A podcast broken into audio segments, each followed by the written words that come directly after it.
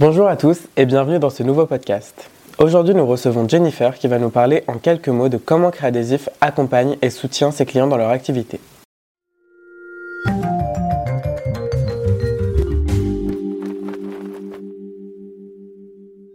Alors tout d'abord, quels sont les défis que Créadésif relève au quotidien pour apporter un suivi personnalisé à ses clients?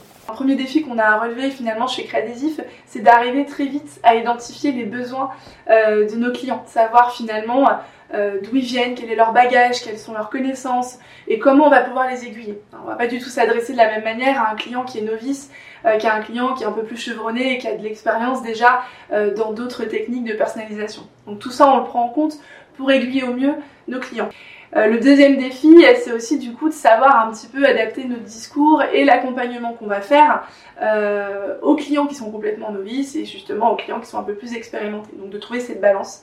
Et puis un, troisième défi aussi qu'on a relevé, c'est aussi de s'adapter euh, bah, à l'actualité, à tout ce qui se passe, aux nouveaux produits qui vont sortir, aux innovations, et puis de trouver des nouvelles idées pour continuer à aider nos clients au quotidien. Donc, par exemple, avec le Covid, euh, l'année dernière, bah, on a été euh, un petit peu pris de court.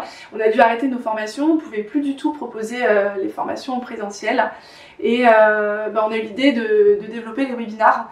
Et ça a très bien marché. Et je pense que les clients été ravis finalement qu'on trouve des solutions et qu'on les laisse pas tomber. Parce que c'est vrai que beaucoup finalement ont arrêté de livrer, ont fermé leur site. Et nous, on a quand même essayé de trouver des solutions, on a maintenu le site et euh, on a développé beaucoup de thèmes.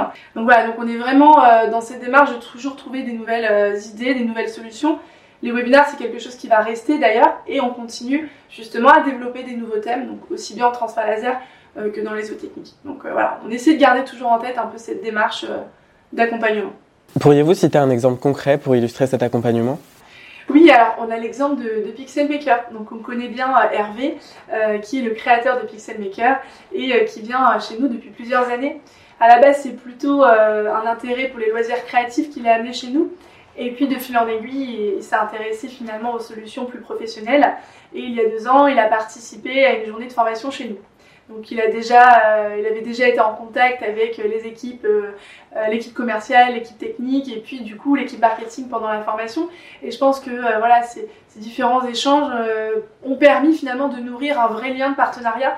Et de la même manière que finalement on essaie d'entretenir avec nos fournisseurs un lien de partenariat, on essaie aussi avec nos clients d'être dans cette démarche-là, de finalement s'apporter mutuellement, de se nourrir un peu de ce, lien et de créer vraiment dans une démarche d'accompagnement, de suivi, euh, de conseil. Euh, et, voilà, c'est comme ça un petit peu qu'est née euh, la rencontre avec Pixel Maker. Et on est encore en relation aujourd'hui, finalement, pour se tenir informé des nouveautés, des innovations, mais aussi des soucis techniques qu'il peut rencontrer. Voilà, il sait qu'on est finalement aussi à sa disposition s'il a besoin de, conseils.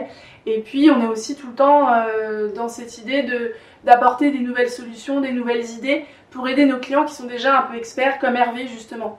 Dans ce cadre-là, euh, par exemple, à travers les webinars, on cherche aussi des nouvelles idées de thèmes. Alors, c'est aussi, ça peut être aussi des thèmes transverses.